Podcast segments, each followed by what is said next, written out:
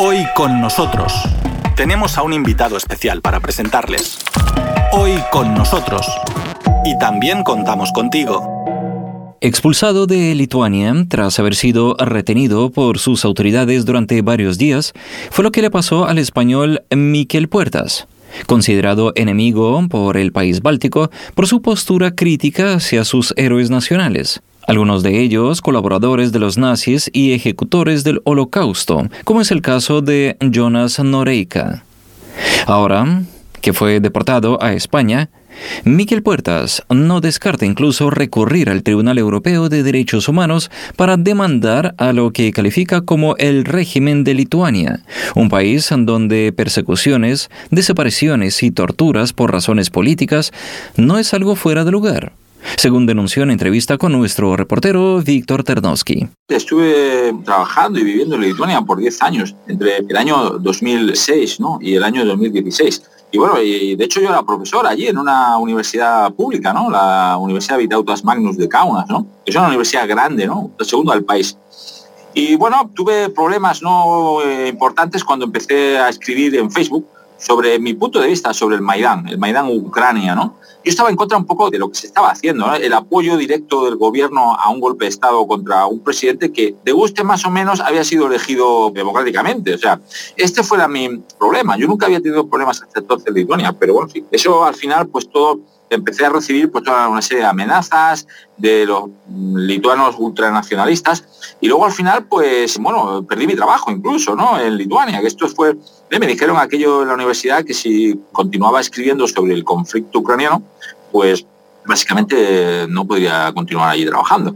Y yo les dije que, bueno, vale, pues tenía que eh, escoger entre mi libertad de conciencia o mi forma de pensar y que me impusiesen lo que yo tenía que pensar, ¿no? Entonces esto es intolerable para mí, ¿no?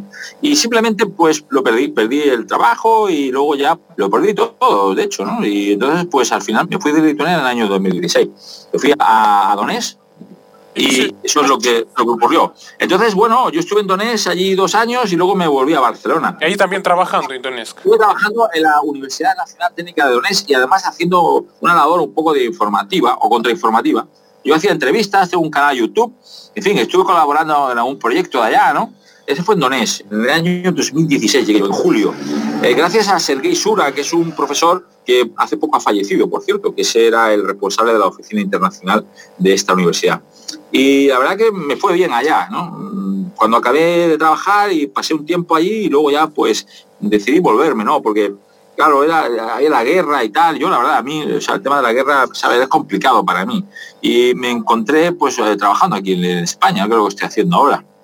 A mí me va muy bien aquí en, España, nunca he tenido ningún problema de ningún tipo. Eh, entonces, claro, este verano me fui a Letonia, ¿no? Porque, bueno, por de vacaciones, básicamente me fui a Letonia de vacaciones con la idea de que, bueno, pues eso, a mí me gusta un poco viajar también, ¿no? Y aquí yo lo conozco y tal. Pero con la idea de eso, de ir de vacaciones. Por el tema de Letonia no hay mascarillas, y entonces pues yo pensaba, digo, bueno, pues voy a pasar el verano allá, dando un poco la vuelta, dando vueltas, ¿no? Pero bueno, luego pues amigos míos lituanos se contactaron conmigo y bueno, decidí bajar a Vilnius. Fui a Vilnius, luego me fui a Kaunas y bueno, pues ahí encontré mis amigos y contactos que tengo y tal. Eso es lo que ocurrió. Lo que ocurre que bueno, pues me detuvieron, o sea, me detuvieron, supongo porque vieron fotos mías, porque yo me reuní con gente, creo, de una organización política que está allí perseguida. Es legal, pero está casi prohibida, ¿no? Que se llama Frente Socialista Popular, ¿eh? que tiene su líder, se llama Algirdas Paleskis procede de la clase alta lituana, o sea, él había sido incluso concejal, había sido representante del ayuntamiento de Vilnius, y había sido del Partido Socialdemócrata, su familia viene del, había sido diplomático, él de hecho estudió en Suiza, pero se hizo socialista, yo quiero decirle que su línea política sería de socialista típico como de Jeremy Corbyn, Jeremy Corbyn del Partido Laborista, algo así, o sea, de a la izquierda de la socialdemocracia, ¿no? anti-OTAN. El problema es que es una organización que está en contra de la OTAN una organización en contra de la OTAN y este es el gran problema que tiene el Partido Socialista este, o la agrupación socialista que se llama Frontas. Y bueno, pues yo me reuní con algunos de sus miembros y supongo que mi Facebook está monitorizado por los servicios secretos, o sea, los servicios de seguridad lituanos, el EBSD, se llama, BSD, y nada, me detuvieron y estuve nueve, diez días, nueve, diez días en un centro de extranjeros, en un centro de refugiados quiero decir que me trataron bien, ¿eh? O sea, a mí me trataron bien, me daban comida lituana, estaba buena, pero bueno, me privaron de libertad, claro. Me privaron de libertad y luego, bueno, pues fui sometido a un juicio y me deportaron. Me deportaron a Madrid y todo pagado además, ¿eh? porque yo mismo quería pagar el billete, pero bueno, no, pues me volví a Madrid. O sea, me enviaron a Madrid. Acusado, curiosamente, de estar en una lista del EBSD. O sea, allí lo divertido es que te acusan de estar en la lista del EBSD, pero no te dicen por qué estás en la lista. Hay una lista que no es pública, es una lista secreta y que no tiene control judicial de ningún tipo. Simplemente si te incluyen en esa lista te puedes deportar. ¿eh? Y entonces, sí, es un tema de indefensión jurídica, porque mi abogada tenía una abogada y claro, a ella no le dieron ningún tipo de información de por qué yo estaba en esa lista del USB. Lo único que sé es que me incluyeron a mí en el año 2018, en marzo del 2018. Y yo no puedo volver a Lituania hasta el año 2023. O sea, en dos años y medio. Yo puedo volver allí en marzo del año 2023. Me han prohibido entrar a Lituania por cinco años, o sea, desde marzo del 2018 hasta marzo del año 2023. Las razones no lo sabemos, simplemente me han incluido, me han incluido en esa lista. Es curioso porque yo dejé Lituania en el año 2016, o sea, que me han incluido dos años después. Cuando yo ya estaba en España, alguien me incluyó en esa lista. Yo creo que eso fue una orden que viene de arriba, o sea, probablemente incluso de la propia presidenta o de la presidencia en aquella época. David Gribowskaite, ¿eh? que ya sabéis que es una presidenta autoritaria, que en el año 2018 envió a mucha gente, fueron muchos activistas lituanos detenidos y sometidos a, pues eso, a persecución política, ¿eh? sobre todo de este grupo político, ¿no? Y su líder, Algirdas Paleski, incluso desapareció. En el año 2018, en octubre, fue en un viaje que él estaba haciendo, de, iba de Vilnius a Riga, fue detenido por una especie de milicia informal, o sea, ni siquiera eran policías, y lo metieron en un agujero. Lo metieron y desapareció, como en la dictadura argentina. Y entonces este hombre apareció un año después, un año después. Aquí no hubo ni habeas corpus ni nada. O sea, simplemente desapareció metido en un agujero. Apareció súper delgado, demacrado, lo habían torturado. Esta es la verdad. ¿Eh? Lo habían torturado y apareció, bueno, es una cosa muy triste, a una persona que yo le tengo cierto afecto, ¿eh? porque, bueno, yo considero que es una buena persona. Y también al nuevo líder de esta agrupación, del Frontas, al nuevo líder lo acusan también de ser un loco, de que tiene esquizofrenia y lo quieren meter, atención, lo quieren meter en un hospital psiquiátrico. Quieren meter al líder del Frontas, o sea, actual, que se llama Giedrus, Giedrus Grabauskas, y que, bueno, yo lo conozco personalmente y me parece una persona normal, lo quieren meter en un psiquiátrico en un psiquiátrico porque él ha denunciado pues muchas cosas, ha denunciado públicamente pues toda una serie de cosas, ¿no? Que ha hecho el régimen lituano, ¿no? Y entonces, claro, lo acusan de estar esquizofrénico, o sea, parece algo salido de las películas de estas de, terror, o sea, ¿eh? entonces este hombre tiene problemas ahora porque parece que lo quieren meter en un centro de salud mental. Así es como funciona el régimen lituano. Funciona de esta manera. O sea, a mí me trataron bien, eso sí que es verdad. He tenido la suerte también de tener apoyo de gente y he salido en medios de comunicación que nunca me han entrevistado, pero eso fue sobre todo medios de comunicación vinculados a Israel o a la comunidad de judías, ¿no? Porque ellos, tengo amigos, ¿no? especialmente un abogado, ¿no? un abogado lituano, que se llama eh, Stanislavas Thomas, y que él, bueno, es doctor en Derecho y él vive fuera, vive en, Austria. Y ese amigo mío lo conozco personalmente y ese está vinculado a las comunidades judías y eh, gracias a él, pues eh, yo sé que varios diarios de Israel llamaron allá, ¿no? Preguntando por mi paradero, cuál era mi situación. Porque yo desaparecí también, o sea, simplemente, bueno, no me dejaban tener acceso a internet ni nada, ¿no? Y bueno, llamaron bastantes medios de comunicación de Israel, ¿no? Preguntando por mi caso. Yo había hecho algunas declaraciones, ciertamente, sobre la historia del nacionalismo lituano y sobre todo de los partisanos, los llamados partisanos que muchos de ellos habían colaborado con el nazismo durante la Segunda Guerra Mundial. Y algunos de ellos, como Jonas Noreika, que también le llaman el general Tormenta, en castellano sería así, el general Storm, general Tormenta, este fue un partisano muy famoso, ¿no? Que, bueno, no solo fue partisano, sino que también participó en el holocausto ¿no? O sea, básicamente se dedicó a matar judíos. ¿no? Estos son héroes, los héroes de. ¿no? Y si tú cuestionas esto, puedes tener problemas muy serios. Puedes acabar en la cárcel o puedes acabar deportado como yo, simplemente por decir algo que además es que está ahí. Son datos históricos. Son datos históricos. Y entonces el régimen lituano tiene este problema de construcción de su propia identidad. O sea, entonces pues todo lo que sea cuestionar su historia, pues lo consideran que es como una especie de ataque, ¿no? Ataque a la independencia de Lituania. Cuando a mí me parece que eso no debería ser así. El pasado es el pasado, es como hablar de Rusia, ¿no? Rusia tiene su pasado, pero bueno, una cosa es el pasado y otra cosa es el presente, ¿no? Y entonces, pues, uno no puede estar siempre viviendo en el pasado, ¿no? Digo yo. Y además que, bueno, esto es lo que me ha pasado a mí, ¿no? A mí me han deportado, sí, por razones políticas, básicamente. Entonces, justamente esto, su postura con respecto a los supuestos héroes ¿no? nacionales de Lituania, que en realidad tenían una biografía muy oscura, esto fue una de las razones principales, ¿sí? De esta actitud, ¿le parece? Eh, Es una de las razones, pero no la única. O sea, eh, se ha dicho que esa era la razón principal, pero no está claro. Eh, fueron varias razones. Una fue esta, pero también fue el hecho de que yo haya ido, por ejemplo, y haya estado un año y medio, más de un año y medio, en el Donbass, en Donetsk, trabajando allá. Eso también supongo que le ha molestado, ¿no? Y luego también mi oposición, ¿no? En contra de la presidenta Gribosquete, que yo siempre me he enfocado mucho en ella.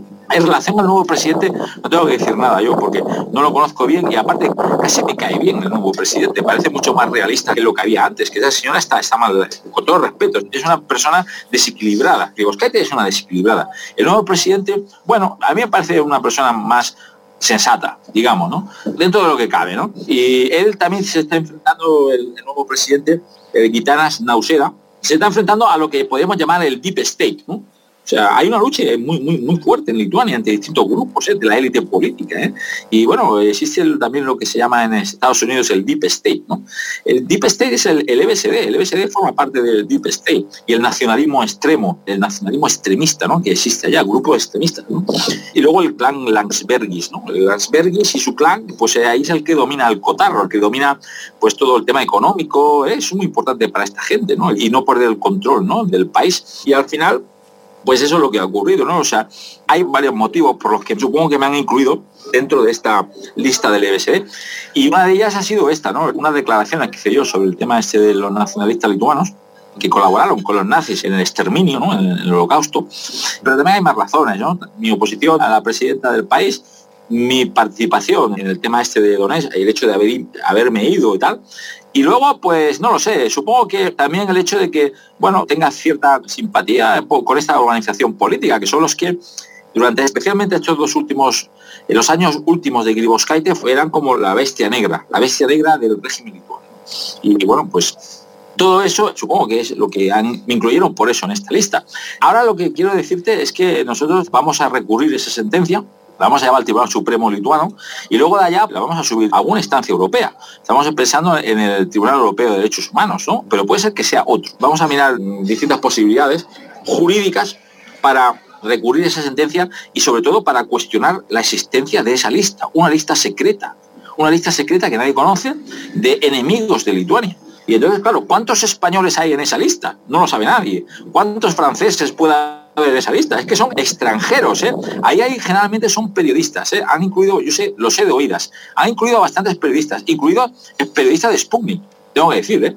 en esa lista, y de RT. Esto en los países bálticos, esto, no sé si en todos, en Lituania existe, en Estonia también.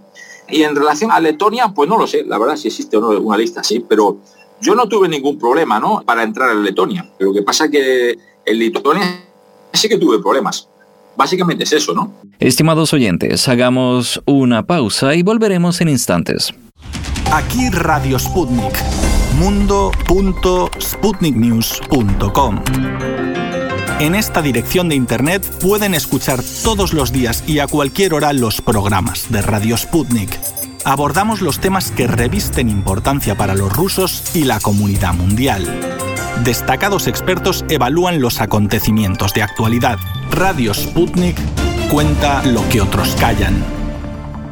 Seguimos escuchando la entrevista con el español Miquel Puertas, deportado de Lituania por haber denunciado que entre sus héroes nacionales hay colaboradores de los nazis y ejecutores del holocausto. Es interesante, usted ha mencionado Sputnik, por ejemplo, y sabe, me llamó realmente atención una nota con respecto a su caso que publicó el diario El Confidencial. Y me pareció interesante un momento que este diario, digamos, criticó el hecho de que, bien, yo voy a recordar a nuestros oyentes que no es la primera vez que conversamos con usted para nuestro programa. porque sus criterios los valoramos y bien, los consideramos interesantes y que realmente vale la pena difundirlos. Pero bien, me pareció interesante que, por ejemplo, el diario Confidencial presenta como quizás un crimen el hecho de que usted habla con medios de comunicación rusos. ¿Y por qué no se puede hablar con un medio ruso? Eso realmente es muy interesante, según la opinión de ellos. ¿Qué es lo que hay de ellos? Si no le, yo creo que de esta manera reconocen que resulta que no le dan a hablar a usted y sí, por ejemplo, usted habla con nosotros, pero ¿cuál es el problema? Claro, y aparte es que lo curioso es que en este caso, en mi caso concreto, el primer medio de comunicación con el que hablo es usted, Sputnik, porque me han hecho entre... O sea, yo he aparecido en muchos sitios, pero nadie me ha entrevistado. Bueno, no es cierto, porque ayer me contactó El Mundo, el diario El Mundo, y hoy me van a hacer una entrevista, lo del diario El Mundo. Y bueno, yo voy a hablar con ellos y voy a ver lo que me publican, porque el diario El Mundo, en fin, ¿sabe? El, mundo es lo que sea... Eh, igual me dicen que soy un terrorista o algo así, pero bueno, eh, la verdad, o sea, yo hablaré con ellos. Digo, mira, si me vais aquí a poner aquí a parir, pues oye, pues paso la información. Porque ¿Sabe? Yo creo que en realidad, ¿por qué no le llamaron ni le consultaron directamente estos medios y muchos que escribieron sobre su caso? Porque yo creo que ellos se dan cuenta de que lo que usted va a decir a ellos es algo que no van a poder publicar. Es la única razón. Por lo tanto, mejor ellos prefieren escribir con sus propias palabras para evitar cualquier cosas incómodas para sus líneas editoriales. Claro. Pues puede ser, puede ser. En fin, es un poco absurdo todo lo que está pasando, pero gracias al confidencial, ¿no? Pues a algunos antiguos amigos míos de la universidad y tal, que hacía muchos años que no hablaba con ellos, ni no sabían dónde me contactaron, antiguos, incluso gente de, que están vinculados eh, incluso al gobierno español. Me llamó un antiguo compañero. Yo había sido, había estado en Izquierda Unida, ¿no? en una organización cuando era joven, yo, uy, cuando yo iba a la universidad, hombre, Miguel, que te he visto aquí, joder, con lo que te han hecho, ¿no? Que te han metido en la cárcel. Digo, me, no en la cárcel, no, exactamente en la cárcel. Y el hombre, este está, ocupa un cargo importante dentro de lo que sería ese partido político que forma parte de la coalición gubernamental actual. Y me quiere ver aquí en Sabadell, digo, porque ahora estoy en Sabadell, él vive también por ahí cerca, y le dije, bueno, vale, pues vamos a vernos porque somos amigos. Es que nosotros fuimos grandes amigos, ¿no? Hace años, ¿no? Y le explico, le explico la situación. Es totalmente irregular todo lo que han hecho o sea, lo que han hecho conmigo. Eso es totalmente irregular y ahí hay un tema de que puede hacer incluso una pregunta, una pregunta en el Congreso, a la ministra de Asuntos Exteriores español, que le hagan una pregunta. Una pregunta se puede hacer, oiga, a este ciudadano que lo han expulsado, que lo han metido durante nueve días allá porque ha dicho algo, porque esto es totalmente irregular, va en contra de la libertad de movimiento, ¿no? Dentro y además, tratándose de un país miembro de la Unión Europea. De la Unión Europea, exacto, exacto. Es totalmente irregular y por una opinión que ya haya hecho yo, eso va totalmente irregular. Y si lo llevamos a instancias europeas, pues creo que vamos a ganar y vamos a forzar al gobierno lituano a retirar esa lista. ¿La lista de qué? De criminales, de gente que opina distinto a ellos, que cuestiona incluso, pues eso, a lo mejor alguna parte de su historia. Oye, que esto es análisis de la historia, ¿no? Y tú no puedes eh, considerar a una persona enemigo de Lituania por eso. A lo mejor los enemigos de Lituania son ellos, los que envían a la cárcel o hacen desaparecer a líderes políticos. Lo que a mí me parece todo esto una vergüenza. Y una gran hipocresía, porque se habla mucho de Lukashenko, ahora de Lukashenko y de la persecución de Lukashenko, de la oposición política. ¿Qué está ocurriendo en Lituania? En Lituania también hay persecución política. Sí, gracias, Miquel. Y sabe, hay una cosa más, quizás acabando un poco con el tema de cuando ellos, el diario confidencial, escribe que usted se echó en manos de los medios de comunicación rusos. ¿Sabe? Me parece eso también me llama la atención porque usted justamente habló sobre esos héroes, entre comillas, ¿no? De Lituania, que en realidad tienen sus manos prácticamente manchadas de sangre, ¿no? Me pareció interesante que en aquella época perseguían a los judíos y ahora yo creo que incluso los medios rusos o Rusia está cumpliendo este papel que no se puede tener relaciones con Rusia, no se puede hablar con sus medios. Yo creo que, eh, no sé si es un paralelismo que tiene fundamento, pero eso es lo que me evoca, digamos, esa situación en realidad. Ciertamente, ciertamente. ¿eh? Aquí se ha demonizado, se ha satanizado al pueblo ruso, no solo al gobierno, es que incluso a Rusia en general, ¿no? Es el mal, ¿no? En España no tanto, pero los medios de comunicación importantes reciben dinero, ¿no? Reciben dinero del gobierno y también de grupos de interés, de Soros. El país recibe dinero tesoros directamente. Se ha demonizado a los rusos, no tanto como en otros países, ¿eh? o sea, digamos que aquí Rusia no llega, no llega al nivel de satanización que puede ver en los países bálticos, digamos, ¿no? Pero sí que hay el tema este de decir, uy, los rusos, no sé qué. Yo con los rusos no tengo ningún problema, o sea, son personas normales, ¿sabes? Como cualquiera. De verdad, yo no tengo un problema por nadie por su nacionalidad ni por ni quién sea su gobierno. O sea, y además soy una persona que a mí me gusta la libertad. La libertad y, bueno, sí, ciertamente la justicia social, pero yo lo que no lo voy a hacer es opinar. A ver, voy a transformar a Rusia en mi enemigo. ¿Por qué? Tengo que transformar a Rusia en mi enemigo. Porque es un país, aparte que, bueno, yo por lo que he visto, tampoco conozco mucho, pero yo estuve en Rostov, Italia, y pues bueno, eh, a mí me gusta, yo no me puedo considerar un prorruso. De hecho, me gusta más la comida brasileña, ¿no? Y, la música del Brasil y tal, ¿no? Porque mi padre viene del Brasil, ¿sabes? Eh, es cierto, estuvo muchos años allí, eh, luego me tuvo a mí. Pero yo, no soy lo que se puede decir un prorruso, pero yo no soy antirruso, yo no tengo rusofobia. O sea, yo no tengo ningún tipo de problema con el ruso. O sea, rusos hay buenos y malos, como españoles hay buenas personas y malas personas. Y norteamericanos, y puedes encontrar norteamericanos buenas personas y malas personas. El hecho de hablar con medios rusos, a ver, lo que le estoy contando es lo que me ha ocurrido. Y si ustedes lo reproducen, lo que están reproduciendo es lo que yo le estoy contando. O sea, que además yo quiero ser honesto ¿eh? con lo que le cuento. ¿eh? O sea, no me invento nada. Intento evitar inventarme, solo simplemente eh, cuento lo que he visto. Y bueno, y lo que se ha hecho es eso, se intenta un poco decir, bueno, como este señor ha tenido contacto con medios rusos, pues ya está delegitimado, ha perdido la, la credibilidad. No tengo credibilidad porque me relaciono con medios rusos. Bueno, o sea, esto es un poco así, ¿no? El confidencial. A ver el mundo, lo que me cuenta. Yo también voy a esperar la entrevista, me va a interesar realmente. Y si sale lo del mundo, cuando, cuando si sale publicado, ya le envío el link. Gracias, gracias, realmente. Hombre, el mundo es un diario importante aquí en España. Por supuesto, el país, pues, el mundo, los dos principales. Exacto. Pero bueno, yo le contaré lo mismo que le he contado a usted, lo mismo, exactamente igual. ¿eh? contar, y luego a comparar. La historia. vale, pues eh, tiene suficiente, ¿no? Ya con esto, ¿no?